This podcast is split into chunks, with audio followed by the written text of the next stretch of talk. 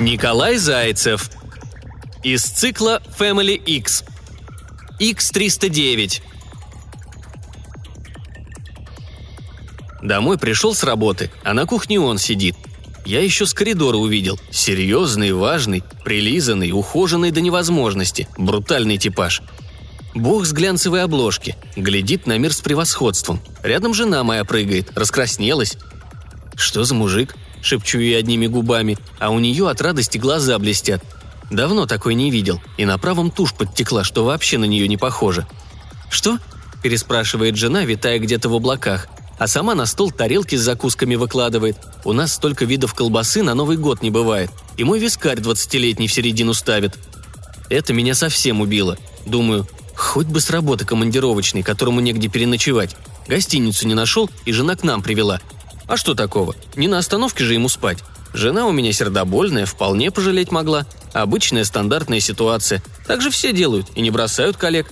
А то с любовником я к разборкам не готов. И так вижу, не в мою пользу будет столкновение. С работы, что ли?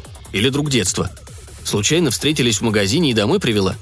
Я вопросы наводящие задал и сам же на них ответы придумываю, чтобы жене проще было отвечать.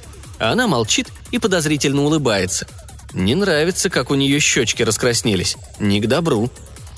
«Ты про что?» «Да я про мужика. Здравствуйте». В свою кухню вхожу и слегка кланяюсь, а сам чувствую, хана мне, нет больше брака, увели жену. Ну и ладно, в запой тогда уйду, всем назло, за месяц в бомжа превращусь. «Ты про него, что ли?» Жена машет рукой в сторону гостя. «Ты что подумал? Это Вася. Мне его девчонки с работы подарили». «Подарили?» «Ну да. Я им квартал сделала, все премии получили, вот и скинулись мне на подарок. А ты что подумал?» «Ничего плохого, конечно. Вася, значит?» «Да ты садись, я же ужин нам праздничный приготовила. Вася не ест». «А говорит?»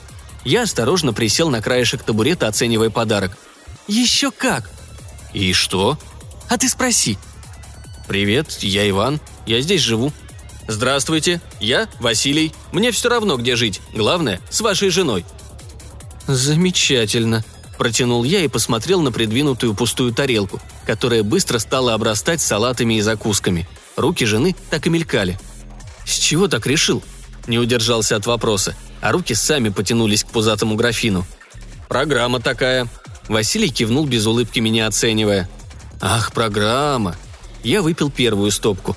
«Машка, мать, ты что удумала?» «Это не я, это девчонки с работы подарили.